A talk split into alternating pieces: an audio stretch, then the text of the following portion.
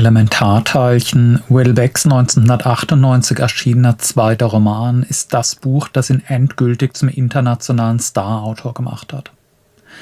Ich habe es vor vielen Jahren schon zweimal in deutscher Übersetzung gelesen und sehr gern gemocht und dann auch erstmals im französischen Original. Es ist meines Erachtens bis heute Welbecks bester Roman. Gut, Serotonin habe ich noch nicht gelesen, werde ich bald nachholen.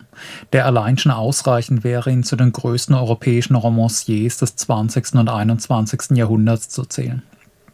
Es ist ein unbeschreiblich trauriges Buch, das das Leben in Westeuropa am Ende des 20. Jahrhunderts am Beispiel der Biografie zweier Halbbrüder als ein Panorama des Leidens zeichnet. Dieses von Welbeck so beklemmt realistisch geschilderte neoliberale Europa ist geprägt von Einsamkeit, Depression, dem Gefühl der Sinnlosigkeit und Leere, notdürftig gefüllt durch den Kult der Selbstoptimierung der Kulturindustrie und von langsamem gesellschaftlichem Zerfall.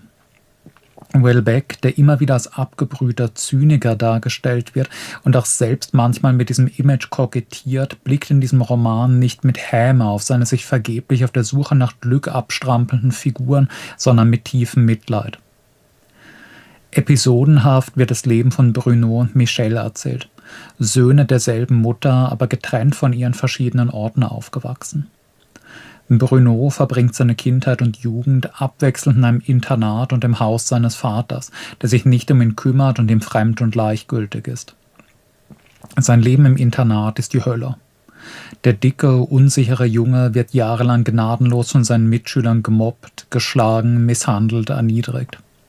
Seine Jugend ist eine einzige Kette von Foltern, Demütigungen und Angstattacken seine Pubertät kommt, kommt die Qual nicht bloß sexueller Frustration, sondern eines endgültig zerstörten Selbstbewusstseins hinzu, als um ihn herum die meisten anderen sich zu verlieben, erste Beziehungen und sexuelle Erfahrungen zu sammeln beginnen, während er in Einsamkeit, Masturbation und Depression verharren muss. Das Scheitern in der sexuellen Konkurrenz, eines der großen Themen Welbecks, wird bei Bruno zur Obsession, zum Sinnbild für alles, was in seinem Leben schiefgelaufen, trübe und niederdrückend ist. Wenn er es nur schaffen würde, als attraktiver, begehrter Verführer wahrgenommen zu werden, dann wäre bestimmt alles gut. Und weil er das Gegenteil davon ist, ist er wertlos und hassenswert. Während er zum misogynen Zyniker und sexuell übergriffig wird, verabscheut er sich selbst, empfindet für sich nur Ekel und Verachtung. Er wird psychisch krank. Es gelingt ihm schließlich, ein einigermaßen normales Leben aufzubauen. Lehrer zu werden, er heiratet sogar eine Frau, die er nicht liebt und uninteressant findet, und hat mit ihr einen Sohn, der ihm fremd und fern ist wie er seinem Vater. Aber das geht nicht lange gut. Die Ehe scheitert, die Besessenheit von der Sucht für nach ihm kaum jemals erreichbarem sexuellen Genuss vereinnahmt wieder sein Leben wie eine ihn auszehrende Sucht. Und schließlich verliert er seinen Job, als er anfängt, seine Schülerinnen sexuell zu belästigen. Schließlich, mit über 40 Jahren, trifft er zum ersten Mal eine Frau, mit der er eine liebevolle, befriedigende, schöne Beziehung führt. Er empfindet erstmals im Leben so etwas wie Glück. Dann wird sie durch eine Krankheit querschnittsgelähmt und bringt sich um. Damit ist auch Bruno seelisch tot. Er verbringt sein restliches Leben als Wrack in der Psychiatrie, manchmal in Tränen ausbrechend, sich hinter einem Panzer aus Zynismus und Hass immer noch nach Liebe und Akzeptanz sehend, von denen er weiß, dass er sie nie wieder bekommen wird. Sein Halbbruder Michel ist ein ganz andersartiger Charakter, aber auch kein glücklicherer. Er wird in seiner Jugend nicht gemobbt und nicht aktiv zurückgewiesen. Aber seine Fähigkeit, sich auf menschliche Beziehungen einzulassen, ist verkümmert. Er liebt niemanden, empfindet keine näheren Bindung, lebt in einer eisigen emotionalen Leere, die er mit seinen außergewöhnlichen intellektuellen Gaben füllt. Er ist ein Musterschüler, wird als Biologe ein brillanter Wissenschaftler, sein Leben scheint ein Erfolg zu sein. Aber gleichzeitig ist er einsam, bindungslos, das Leben ist ihm fade und gleichgültig, plätschert ereignislos dahin. Und wer ihm nahe kommt, erfriert an seiner ungewollten emotionalen Kälte. So seine Jugendfreundin Annabelle, die ihn liebte, seit sie Teenager sind, aber nie wirklich zu Michel durchdringen, nie eine Beziehung zu ihm aufbauen konnte. Schließlich treffen sie sich 20 Jahre später wieder. Diesmal versuchen sie es miteinander und diesmal entwickelt auch Michelle Gefühle für sie. Erstmals empfindet er eine wirkliche emotionale Bindung zu einem anderen Menschen. Dann bekommt Annabelle Krebs und stirbt. Der Pessimismus, die tiefe Traurigkeit, mit der Will Beck am Beispiel dieser Figuren auf das menschliche Leben blickt, hat zwei Ebenen. Einmal eine historisch konkrete. Eines der Hauptthemen seinem ganzen Werk ist die Zerstörung der traditionellen patriarchalischen Familie durch den modernen Kapitalismus und besonders die individualistische neoliberale Ideologie seit den 60er, 70er Jahren, die die traditionellen sozialen Bindungen der vormodernen Welt zerstört habe, ohne etwas anderes an deren Stelle zu setzen die alten Familienstrukturen und die Sicherheit des vormodernen Lebens, als man mehr oder weniger definitiv in einen vorgezeichneten Lebensweg, in einen Beruf und einen Stand hineingeboren wurde, wurden ersetzt durch eine atomisierte Gesellschaft vereinsamter narzisstischer Individuen. Durch eine Welt, in der zuerst im Berufsleben, dann auch in der Liebe und Sexualität jeder zum erbitterten Konkurrenten jedes anderen geworden ist. Es ist eine Welt, in der jeder Bereich des Lebens ein sozialdarwinistischer Konkurrenzkampf geworden ist zwischen den durchsetzungsfähigen, strahlenden Siegertypen, die sich nehmen, was sie wollen und können, und den Losern, die zertreten werden und in Einsamkeit und Depression zugrunde gehen die sexuelle Revolution, die Hippie-Bewegung mit ihren Mainstream gewordenen Werten, die ganze 68er-Bewegung sind im Weltbild Wellbecks keine Befreiung, sondern der endgültige Durchbruch von Individualismus, Konkurrenzlogik und Auflösung aller stabilisierenden Bindungen in allen Lebensbereichen. Ein bezeichnender Seitenhieb Welbecks, das Hippie-Feriencamp in dem Bruno verzweifelt nach Sexualkontakten sucht, macht inzwischen den Großteil seines Umsatzes mit NLP-Workshops für Unternehmen. Die gesellschaftliche Liberalisierung hat die letzten Widerstände gegen die ökonomische Liberalisierung aus dem Weg geräumt. Die 68er erwiesen sich im Nachhinein als Rambock des Neoliberalismus statt als Widerstand gegen den Kapitalismus. Wie oft bei Wellbeck mischt sich in dieser Konzeption richtige, scharfsinnige Kritik mit reaktionärer Mystik. Einerseits eine berührend wahre Schilderung der sozialen Verheerungen im modernen Kapitalismus, der keine neue, funktionierende Art von Gemeinschaft schaffen kann andererseits eine konservative Verklärung der vormodernen patriarchalischen Familie, die doch auch ein Kerker war und für Frauen sehr oft einfach Sklaverei und Horror bedeutet hat, mit oft penetranter misogyner Note. Wobei man Will Beck auch nicht einfach als Frauenhasser charakterisieren kann. Gerade auch in Elementarteilchen werden ziemlich explizit Konkurrenzdenken, Sadismus, Empathielosigkeit und Dummheit als in erster Linie männliche Eigenschaften gezeichnet und wahrscheinlich gar nicht einmal ironisch gemeint, gefragt, was für eine Rolle Männer mit ihrer Primitivität eigentlich in einer fortgeschrittenen Gesellschaft spielen sollen. Neben dieser historischen Ebene von Welbecks Kritik an der neoliberalen Gesellschaft in den 68ern, die er als deren Vorkämpfer sieht, gibt es bei ihm aber auch einen noch tiefer liegenden Pessimismus gegenüber dem menschlichen Leben schlechthin, in allen Epochen. Das Grundübel der menschlichen Existenz ist das Bewusstsein der eigenen Sterblichkeit, des eigenen Alters, Verfalles und Todes, das immer als Schatten über dem Leben liegt. Dauerhaftes Glück unmöglich macht und das menschliche Leben auch unter besseren gesellschaftlichen Bedingungen zu einer fragilen, prekären, traurigen Sache machen muss. Die Angst vor dem Tod und dem Alter sind Obsessionen, die das Leben fast aller Figuren Wellbecks prägen. Und zweifellos auch das fast jedes Menschen in der Wirklichkeit. Eine Welt, in der jedes Lebewesen leiden und sterben muss, muss immer ein düsterer, grausamer Ort sein. Die beiden Protagonisten von Elementarteilchen empören sich immer wieder lebhaft über das Horrorschauspiel, das man Natur nennt und das Hippies und Romantiker als etwas Harmonisches und Schönes verklären. Michel, Michel klebt das Kind stundenlang vor dem Fernseher und sieht in Naturdokumentationen mit Entsetzen dem ewigen Blutbad der Natur zu, in der millionenfach ein Tier das andere zerfetzt und frisst, andere Millionen von Seuchen dahingerafft werden, zahllose in sinnlosen Rangkämpfen, Ringrangkämpfen sterben.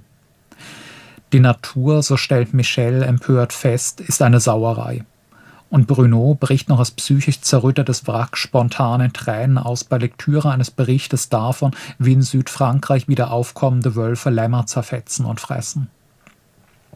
Welbeck verachtet die romantische Ideologie des Zurück zur Natur. Die Natur ist schlecht eingerichtet, blutig, eine endlose Quelle des Leidens und Unglücks. Damit die Menschen zu einer vernünftigen, schönen, harmonischen Zukunft gelangen können, müssen sie die Natur überwinden. Hier ist Welbeck wieder gar keine Reaktionär. Und diese Aufgabe nimmt im Roman Michel auf sich. Dessen bahnbrechende genetische Studien zeigen auf, dass man durch Gentechnik die Sterblichkeit überwinden kann. Er öffnet damit die Tür für die Selbstabschaffung der Menschheit und ihre Ersetzung durch eine neue, genetisch bewusst designte Spezies. Potenziell unsterblich, friedlich, solidarisch statt kompetitiv. Mit diesem verblüffenden Ende zeigt Welbeck sich gleichzeitig als Kulturpessimist und als doch nicht hoffnungslos. Innerhalb der menschlichen Gesellschaft wird es nie eine glückliche, glückliche Zukunft geben, aber vielleicht jenseits der menschlichen Gesellschaft. Ein gewisser Hang in einer Art sonderbarer Technikreligiosität, der in Welbecks Werk noch stärker werden sollte, zeichnet sich hier schon ab diese Idee, letztlich kann die Menschheit sich vielleicht durch eine kollektive Anstrengung aus eigener Kraft aus ihrem Menschsein befreien, ist zweifellos eine ziemlich schräge Schlusspointe, aber eigentlich keine reaktionäre Vorstellung. Ob ein dieses Ende befriedigen mag oder nicht, als Beschreibung des Unglücks und der gesellschaftlichen Atomisierung im neoliberalen Europa ist der Roman ein herausragendes Kunstwerk schonungslos, wahr, entsetzlich traurig und entgegen des verbreiteten Vorurteils keineswegs zynisch. Das Gefühl, das einen am Ende der Lektüre beherrscht, ist das von Traurigkeit, gemischt mit Sympathie und Mitgefühl für den meistens vergeblichen Kampf um Glück der Millionen Monaden draußen in der Welt der spätkapitalistischen Gesellschaft ein überwältigendes Buch und wahrscheinlich einer der Romane, die man noch in ein, 200 Jahren lesen wird, um nachempfinden zu können, wie die recht morbide Atmosphäre in der westlichen Welt des späten 20., frühen 21. Jahrhunderts war, wie wir so gelebt und wie wir gefühlt haben.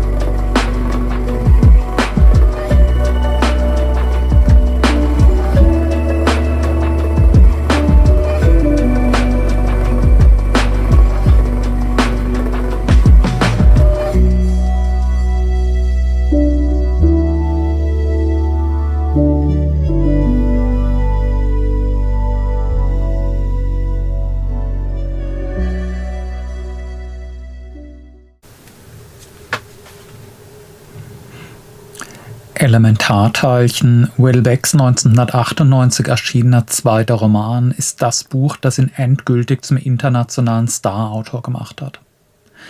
Ich habe es vor vielen Jahren schon zweimal in deutscher Übersetzung gelesen und sehr gern gemocht und dann auch erstmals im französischen Original. Es ist meines Erachtens bis heute Welbecks bester Roman. Gut, Serotonin habe ich noch nicht gelesen, werde ich bald nachholen. Der allein schon ausreichend wäre, ihn zu den größten europäischen Romanciers des 20. und 21. Jahrhunderts zu zählen. Es ist ein unbeschreiblich trauriges Buch, das das Leben in Westeuropa am Ende des 20. Jahrhunderts am Beispiel der Biografie zweier Halbbrüder als ein Panorama des Leidens zeichnet. Dieses von Welbeck so beklemmt realistisch geschilderte neoliberale Europa ist geprägt von Einsamkeit, Depression, dem Gefühl der Sinnlosigkeit und Leere, notdürftig gefüllt durch den Kult der Selbstoptimierung der Kulturindustrie und von langsamem gesellschaftlichem Zerfall. Welbeck, der immer wieder als abgebrühter Zyniker dargestellt wird und auch selbst manchmal mit diesem Image kokettiert, blickt in diesem Roman nicht mit Häme auf seine sich vergeblich auf der Suche nach Glück abstrampelnden Figuren, sondern mit tiefem Mitleid. Episodenhaft wird das Leben von Bruno und Michelle erzählt. Söhne derselben Mutter, aber getrennt von ihren verschiedenen Orten aufgewachsen. Bruno verbringt seine Kindheit und Jugend abwechselnd in einem Internat und im Haus seines Vaters, der sich nicht um ihn kümmert und ihm fremd und gleichgültig ist. Sein Leben im Internat ist die Hölle. Der dicke, unsichere Junge wird jahrelang gnadenlos von seinen Mitschülern gemobbt, geschlagen, misshandelt, erniedrigt. Seine Jugend ist eine einzige Kette von Foltern, Demütigungen und Angstattacken. Seine Pubertät kommt, kommt die Qual nicht bloß sexueller Frustration, sondern eines endgültig zerstörten Selbstbewusstseins hinzu, als um ihn herum die meisten anderen sich zu verlieben, erste Beziehungen und sexuelle Erfahrungen zu sammeln beginnen, während er in Einsamkeit, Masturbation und Depression verharren muss. Das Scheitern in der sexuellen Konkurrenz, eines der großen Themen Welbecks, wird bei Bruno zur Obsession, zum Sinnbild für alles, was in seinem Leben schiefgelaufen, trübe und niederdrückend ist. Wenn er es nur schaffen würde, als attraktiver, begehrter Verführer wahrgenommen zu werden, dann wäre bestimmt alles gut. Und weil er das Gegenteil davon ist, ist er wertlos und hassenswert. Während er zum misogynen Zyniker und sexuell übergriffig wird, verabscheut er sich selbst, empfindet für sich nur Ekel und Verachtung. Er wird psychisch krank. Es gelingt ihm schließlich, ein einigermaßen normales Leben aufzubauen. Lehrer zu werden, er heiratet sogar eine Frau, die er nicht liebt und uninteressant findet, und hat mit ihr einen Sohn, der ihm fremd und fern ist wie er seinem Vater. Aber das geht nicht lange gut. Die Ehe scheitert, die Besessenheit von der Sucht für nach ihm kaum jemals erreichbarem sexuellen Genuss vereinnahmt wieder sein Leben wie eine ihn auszehrende Sucht. Und schließlich verliert er seinen Job, als er anfängt, seine Schülerinnen sexuell zu belästigen. Schließlich, mit über 40 Jahren, trifft er zum ersten Mal eine Frau, mit der er eine liebevolle, befriedigende, schöne Beziehung führt. Er empfindet erstmals im Leben so etwas wie Glück. Dann wird sie durch eine Krankheit querschnittsgelähmt und bringt sich um. Damit ist auch Bruno seelisch tot. Er verbringt sein restliches Leben als Wrack in der Psychiatrie, manchmal in Tränen ausbrechend, sich hinter einem Panzer aus Zynismus und Hass immer noch nach Liebe und Akzeptanz sehend, von denen er weiß, dass er sie nie wieder bekommen wird. Sein Halbbruder Michel ist ein ganz andersartiger Charakter, aber auch kein glücklicherer. Er wird in seiner Jugend nicht gemobbt und nicht aktiv zurückgewiesen. Aber seine Fähigkeit, sich auf menschliche Beziehungen einzulassen, ist verkümmert. Er liebt niemanden, empfindet keine näheren Bindungen, lebt in einer eisigen emotionalen Leere, die er mit seinen außergewöhnlichen intellektuellen Gaben füllt. Er ist ein Musterschüler, wird als Biologe ein brillanter Wissenschaftler, sein Leben scheint ein Erfolg zu sein. Aber gleichzeitig ist er einsam, bindungslos, das Leben ist ihm fade und gleichgültig, plätschert ereignislos dahin. Und wer ihm nahe kommt, erfriert an seiner ungewollten emotionalen Kälte. So seine Jugendfreundin Annabelle, die ihn liebte, seit sie Teenager sind, aber nie wirklich zu Michelle durchdringen, nie eine Beziehung zu ihm aufbauen konnte. Schließlich treffen sie sich 20 Jahre später wieder. Diesmal versuchen sie es miteinander und diesmal entwickelt auch Michelle Gefühle für sie. Erstmals empfindet er eine wirkliche emotionale Bindung zu einem anderen Menschen. Dann bekommt Annabelle Krebs und stirbt. Der Pessimismus, die tiefe Traurigkeit, mit der Will Beck am Beispiel dieser Figuren auf das menschliche Leben blickt, hat zwei Ebenen. Einmal eine historisch konkrete. Eines der Hauptthemen seinem ganzen Werk ist die Zerstörung der traditionellen patriarchalischen Familie durch den modernen Kapitalismus und besonders die individualistische neoliberale Ideologie seit den 60er, 70er Jahren, die die traditionellen sozialen Bindungen der vormodernen Welt zerstört habe, ohne etwas anderes an deren Stelle zu setzen die alten Familienstrukturen und die Sicherheit des vormodernen Lebens, als man mehr oder weniger definitiv in einen vorgezeichneten Lebensweg, in einen Beruf und einen Stand hineingeboren wurde, wurden ersetzt durch eine atomisierte Gesellschaft vereinsamter narzisstischer Individuen. Durch eine Welt, in der zuerst im Berufsleben, dann auch in der Liebe und Sexualität jeder zum erbitterten Konkurrenten jedes anderen geworden ist. Es ist eine Welt, in der jeder Bereich des Lebens ein sozialdarwinistischer Konkurrenzkampf geworden ist zwischen den durchsetzungsfähigen, strahlenden Siegertypen, die sich nehmen, was sie wollen und können, und den Losern, die zertreten werden und in Einsamkeit und Depression zugrunde gehen die sexuelle Revolution, die Hippie-Bewegung mit ihren Mainstream gewordenen Werten, die ganze 68er-Bewegung sind im Weltbild Wellbecks keine Befreiung, sondern der endgültige Durchbruch von Individualismus, Konkurrenzlogik und Auflösung aller stabilisierenden Bindungen in allen Lebensbereichen. Ein bezeichnender Seitenhieb Welbecks, das Hippie-Feriencamp, in dem Bruno verzweifelt nach Sexualkontakten sucht, macht inzwischen den Großteil seines Umsatzes mit NLP-Workshops für Unternehmen. Die gesellschaftliche Liberalisierung hat die letzten Widerstände gegen die ökonomische Liberalisierung aus dem Weg geräumt. Die 68er erwiesen sich im Nachhinein als Rambock des Neoliberalismus statt als Widerstand gegen den Kapitalismus. Wie oft bei Wellbeck mischt sich in dieser Konzeption richtige, scharfsinnige Kritik mit reaktionärer Mystik. Einerseits eine berührend wahre Schilderung der sozialen Verheerungen im modernen Kapitalismus, der keine neue, funktionierende Art von Gemeinschaft schaffen kann andererseits eine konservative Verklärung der vormodernen patriarchalischen Familie, die doch auch ein Kerker war und für Frauen sehr oft einfach Sklaverei und Horror bedeutet hat, mit oft penetranter misogyner Note. Wobei man Will Beck auch nicht einfach als Frauenhasser charakterisieren kann. Gerade auch in Elementarteilchen werden ziemlich explizit Konkurrenzdenken, Sadismus, Empathielosigkeit und Dummheit als in erster Linie männliche Eigenschaften gezeichnet und wahrscheinlich gar nicht einmal ironisch gemeint, gefragt, was für eine Rolle Männer mit ihrer Primitivität eigentlich in einer fortgeschrittenen Gesellschaft spielen sollen. Neben dieser historischen Ebene von Welbecks Kritik an der neoliberalen Gesellschaft in den 68ern, die er als deren Vorkämpfer sieht, gibt es bei ihm aber auch einen noch tiefer liegenden Pessimismus gegenüber dem menschlichen Leben schlechthin, in allen Epochen. Das Grundübel der menschlichen Existenz ist das Bewusstsein der eigenen Sterblichkeit, des eigenen Alters, Verfalles und Todes, das immer als Schatten über dem Leben liegt. Dauerhaftes Glück unmöglich machen das menschliche Leben auch unter besseren gesellschaftlichen Bedingungen zu einer fragilen, prekären, traurigen Sache machen muss. Die Angst vor dem Tod und dem Alter sind Obsessionen, die das Leben fast aller Figuren Wellbecks prägen. Und zweifellos auch das fast jedes Menschen in der Wirklichkeit. Eine Welt, in der jedes Lebewesen leiden und sterben muss, muss immer ein düsterer, grausamer Ort sein. Die beiden Protagonisten von Elementarteilchen empören sich immer wieder lebhaft über das Horrorschauspiel, das man Natur nennt und das Hippies und Romantiker als etwas Harmonisches und Schönes verklären.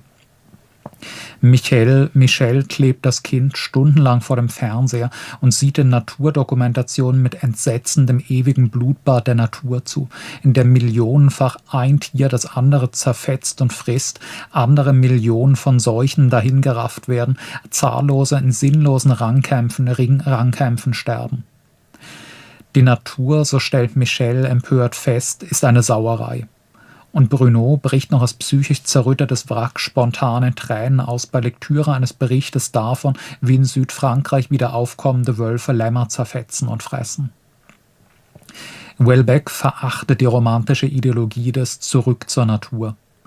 Die Natur ist schlecht eingerichtet, blutig, eine endlose Quelle des Leidens und Unglücks. Damit die Menschen zu einer vernünftigen, schönen, harmonischen Zukunft gelangen können, müssen sie die Natur überwinden. Hier ist Will Beck wieder gar keine Reaktionär. Und diese Aufgabe nimmt im Roman Michel auf sich. Dessen bahnbrechende genetische Studien zeigen auf, dass man durch Gentechnik die Sterblichkeit überwinden kann. Er öffnet damit die Tür für die Selbstabschaffung der Menschheit und ihre Ersetzung durch eine neue, genetisch bewusst designte Spezies potenziell unsterblich, friedlich, solidarisch statt kompetitiv.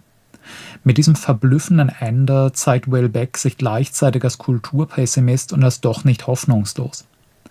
Innerhalb der menschlichen Gesellschaft wird es nie eine glückliche, glückliche Zukunft geben, aber vielleicht jenseits der menschlichen Gesellschaft. Ein gewisser Hang in einer Art sonderbarer Technikreligiosität, der in Welbecks Werk noch stärker werden sollte, zeichnet sich hier schon ab. Diese Idee, letztlich kann die Menschheit sich vielleicht durch eine kollektive Anstrengung aus eigener Kraft aus ihrem Menschsein befreien, ist zweifellos eine ziemlich schräge Schlusspointe, aber eigentlich keine reaktionäre Vorstellung.